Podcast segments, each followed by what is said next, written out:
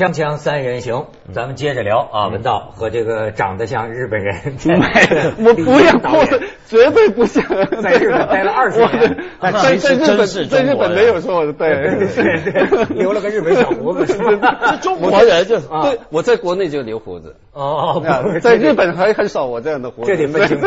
他拍纪录片 《靖国神社》嘛，也是你长得比他还像日本，是吧？对吧？我我像日本人一样工作认真。工作认真绝不像日本人一样那么残忍。昨天咱们聊到啊，就是这个最近两部电影嘛，这个《南京南京》啊，《拉贝日记》，这么同期上映，同期上映啊，我就觉得咱们聊的挺有意思。这聊聊聊，最后聊到纳粹去了。对，日本纳粹。嗯，我我最近我就想啊，你像《拉贝日记》，他这件事儿啊，有一个张纯如，那个美丽的那个女作家，就太可惜了，就自杀。当然原因闹不清楚。但是呃，众说纷纭当中比较认可的一个说法，就是说呀，这么一个今天的女孩子，她的心灵很敏感、很丰富、很脆弱。那么在调查当年的这个南京大屠杀，乃至于拉贝日记的这个过程当中啊，就感觉到啊，就说这个人呢，这么样的这个对人类很灰心。说实在话，你知道为什么我就这样能理解这个张春如自杀？因为啊，有一个看了这个电影的，哎哎，一个一个女士。也也也也也跟我讲，你知道她跟我讲什么？她说她看这个电影啊，她觉得很长时间，当天晚上啊，她这个情绪啊恢复不过来。嗯，她说你知道，她说你们是男人，你们不知道。她说我是女人，我是知道。一整天就叉着两条腿，就给这个禽兽一样，这个男人上来这个这个轮奸。他说你不知道，那对一个女人来说是多么的恶心，多么的难受，多么的。他说我看了之后啊，他我就觉得这个人呢。很很没意思，就是他是甚至要活的，他人类有什么意思？说人人像人吗？就是我就跟他讲，我说我们应该是幸运的，为什么？纵观这个人类的历史，你说是人，就是我说实在话，你拿人当人来观察历史，很多想不通；你拿人当畜生、当野兽来观察，很多问题你就看清楚了。我说从这边几几千年的历史，我们为什么现在幸运呢？我们基本上算没有什么大的战乱，这是一个难得的间隙。大部分时间都是在战乱、对屠杀，都是这个这个这个人就这样一辈子一辈子这么过去。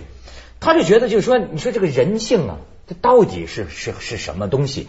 这不禁让人有这种有这种感觉。所以咱们就这这这昨昨天讲到这个纳粹，哎，纳粹纳粹也挺没人性的。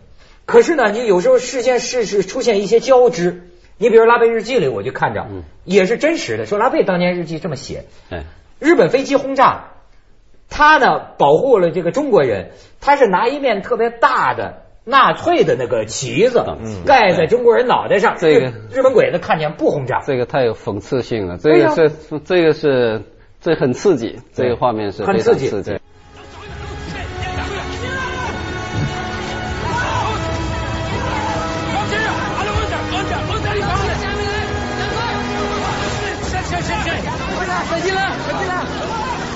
这就是你说的当时这个所谓第三方，中日交战，第三方希特勒是什么态度？拉贝还写日记，就说我要跟元首说，元首肯定不能容许他们这么干。嗯，这是当时是怎么一个观观察角呢？这个我觉得首先要了解，就是说，我一直看完那个很深的一个感受，我觉得就是列强之间的一个对话。嗯，因为实际上当时不管是日本也好。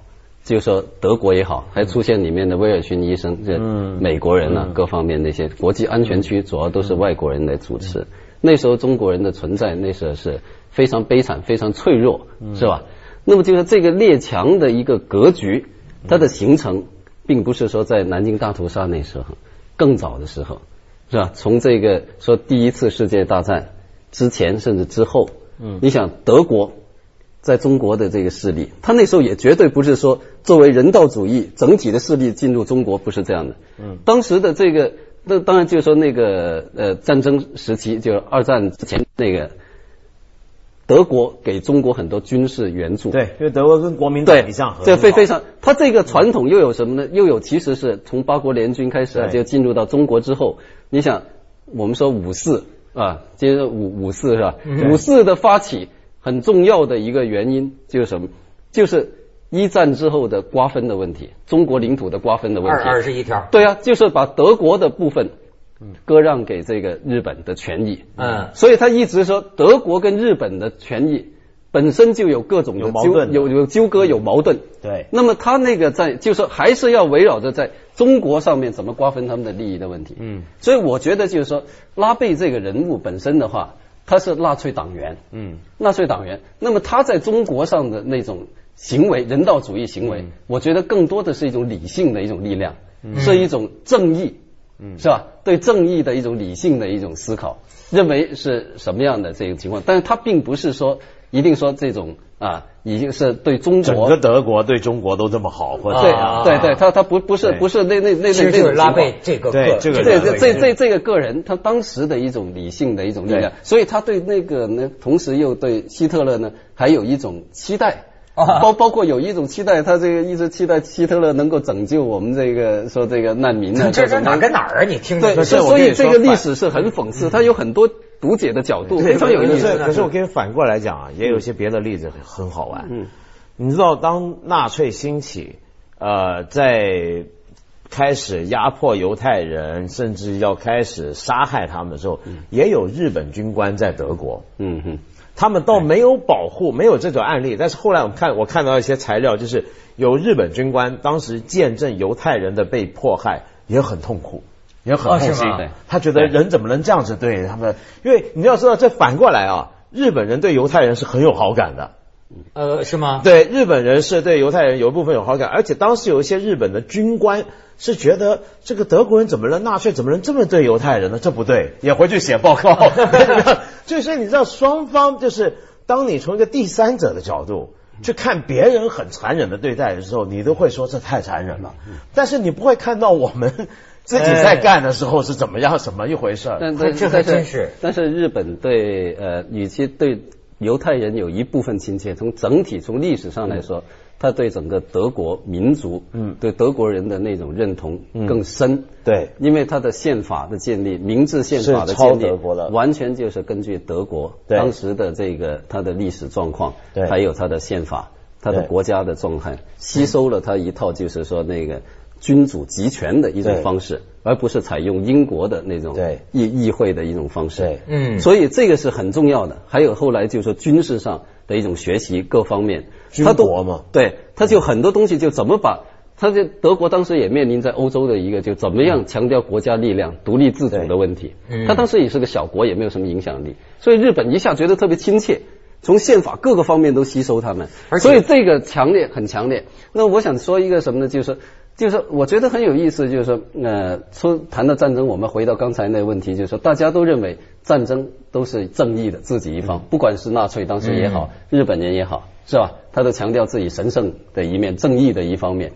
那么，但是我觉得我们总是就是说，在中国人很有意思一点，我们就比如说今天谈论这个话题，很很自然就会觉得把中国就把日本跟德国联系起来谈，嗯是吧？无论是从这个战争的这个受害，这个他们的残酷性的角度，还是说从战争反省的问题，我们都会把它并列起来一起来考虑，而且国家倒是干活都认真。对，但是这个是特别有意思的是，日本人最不喜欢的是这一点，最不喜欢把日本跟德国人并列在一起来考虑。为什么？所以在战后的讨论上，所以有很多日本人其实看了拉贝日记，我听他说都特别刺激，特别不能接受，不喜欢。他们觉得特别不愿意把纳粹，现在一个纳粹党员都来见证他们的残酷性。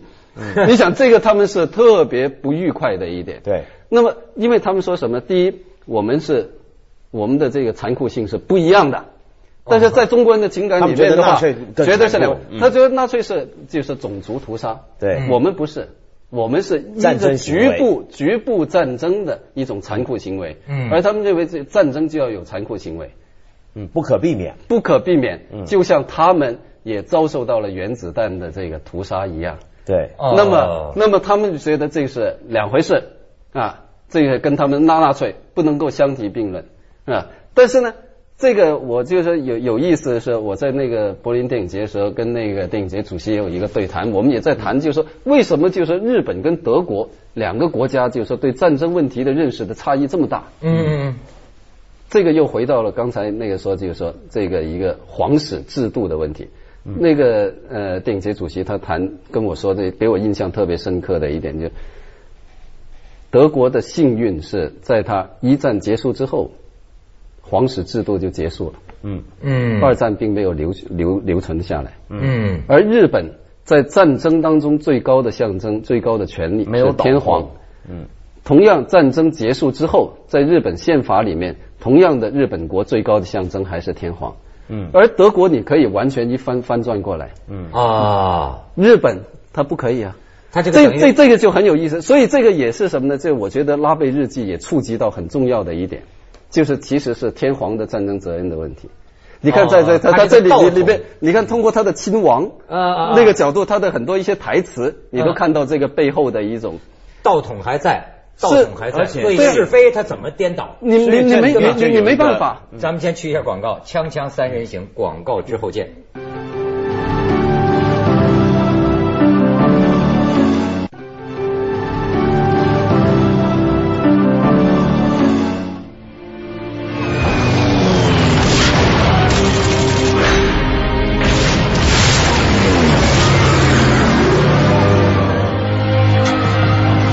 Durch, dass die Japaner in die Stadt eingedrungen sind. Danke fürs Gefallen. No! No!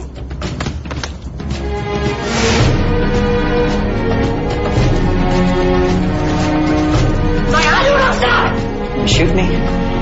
Go ahead. Alle runter! Runter! Runter! Runter! Right!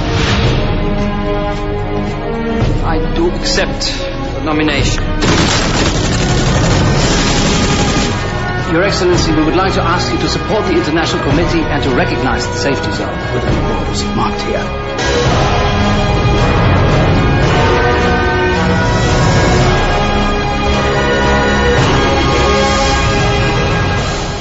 你看，我那天看这电影啊，是跟是跟一个一个老画家去。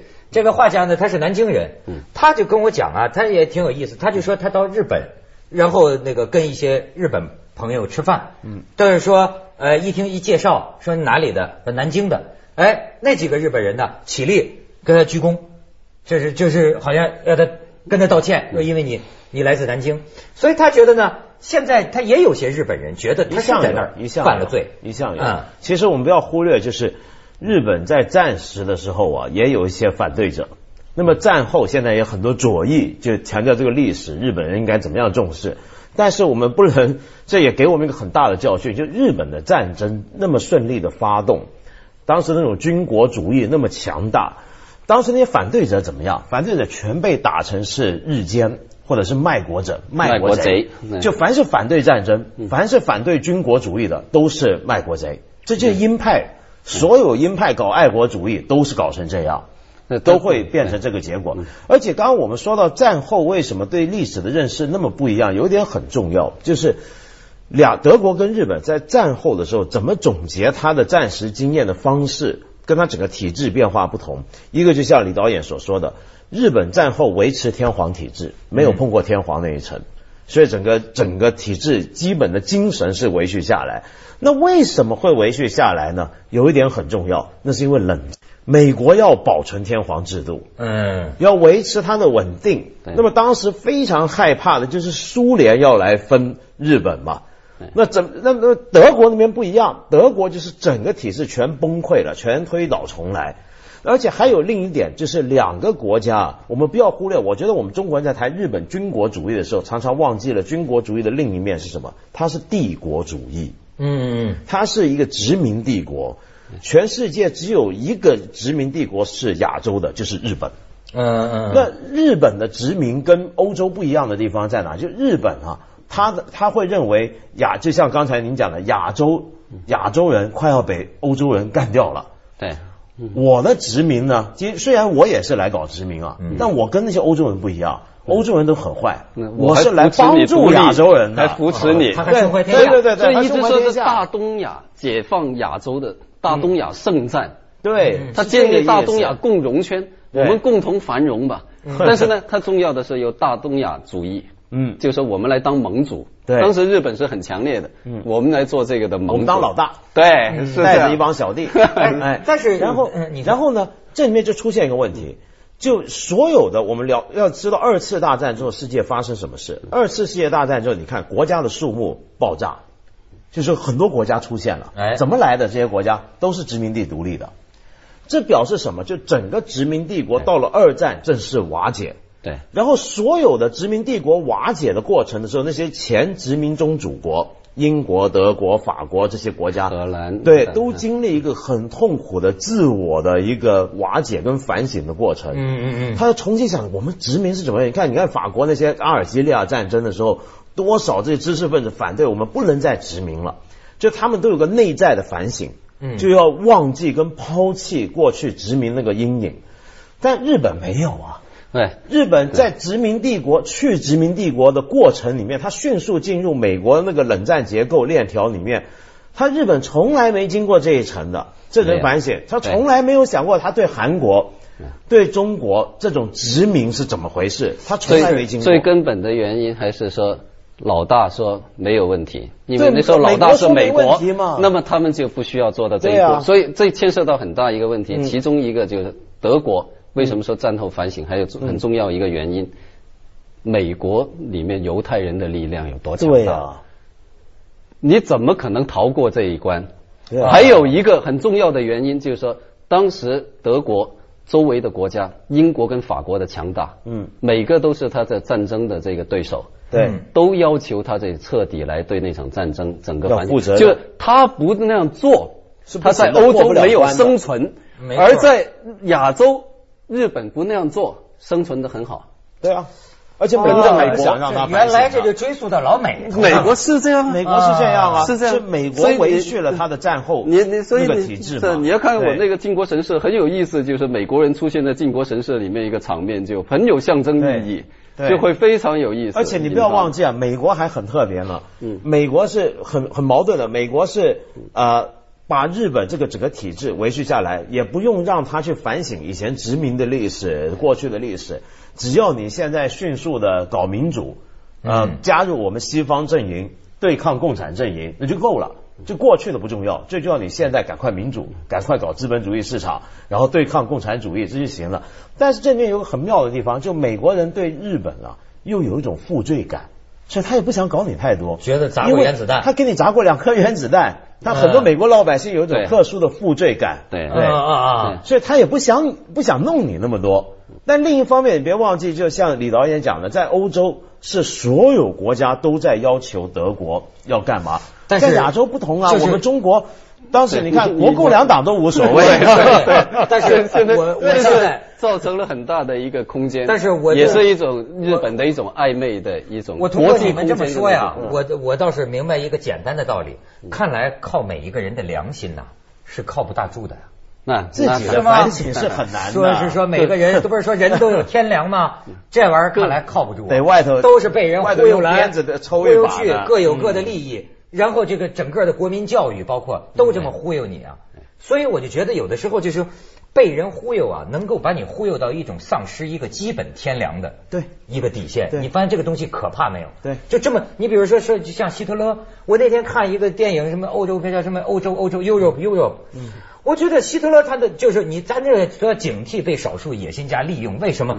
女孩子当时都能听了希特勒的号召，说都为希特勒生孩子，就要找一个那个什么日耳曼种的，找日耳曼种的男同学，就是赶快上为为了这个元首的号召，多生就就就就这样怀孕生生生孩子。你说他能够把这个，就说一种意识形态啊，一种什么主义啊，对，可以把人忽悠到这个洗程度脑是这还能不警惕吗？咱们去一下广告，所以这个锵锵三人行广告之后继续忽悠。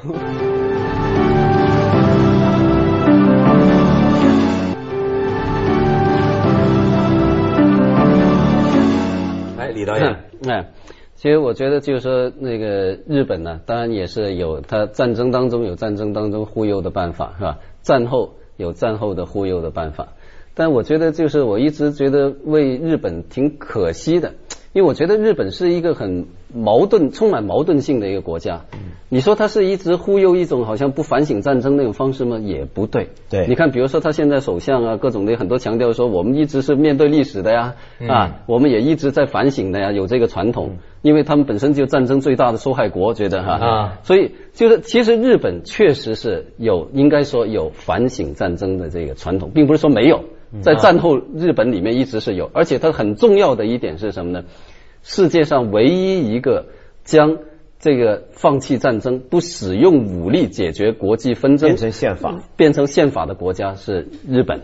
对嗯。这是非常重要的一点，甚至有人觉得应该把日本的这个宪法。这第九条嘛，应该列为就人类的这个非非非物质文化的遗对产，和平宪法。这是很重要。和平宪法，嗯，这个是确实是这个又是深入人心。嗯，所以说日本的话，整体社会上来说，应该说战后这个概念，这个和平的。观念，嗯，是非常清晰，还是很深入人心的。因为他们也有有过很深的战争的这个受害，嗯是吧？但是呢，我觉得为什么说可惜呢？就他这种这个意识，他很多这些东西不能够很好的通过一种方式传达出来，因为他的一种暧昧，因为一种矛盾性。你看很多东西就并不为中国人日本认识。人好像不太会聊天他处处理这些关系，他太会跟人交流吗？他处理一些关系的话，就没有很好的一种处理。我觉得就是说，其中很重要。你比如说，他每个一些战争的这种反省，说首相里面谈到啊，对亚洲国家、对中国的，比如说一些道歉。我在日本的时候，其中有一个很刺激的一个事情，就是什么呢？就是当时是很多年前的，就桥本龙太郎做首相的时候，嗯他要去英国访问，嗯，他要去英国访问，当时面临一个问题，就是他们曾经虐待过英国的战俘。。对，没错对那么他们怎么怎么做的？啊？英国他当时要怎么做？嗯非常诚心诚意的在英英国最著名、最重要的媒体上面，嗯。写了一封信，致所有的这个英国人民，为当时的一个事情、那个行为嗯。道歉，嗯。很深刻的。嗯。我觉得我当时看这个很大的一个刺激就是，英国的战俘才有多少？那他我们的南京屠杀了多少？你不要说三十万、十万、二二十万那各种东西，战俘全杀了，对呀、啊，有谁？哪个政府的首脑首相，他们哪一届去过南京，在那里面对这个行为说表示有一个道歉道歉反省，这个恐怕是没。所以就说，你看他对强者，英国是同为强者，哦还是他用他他用这种方式来表。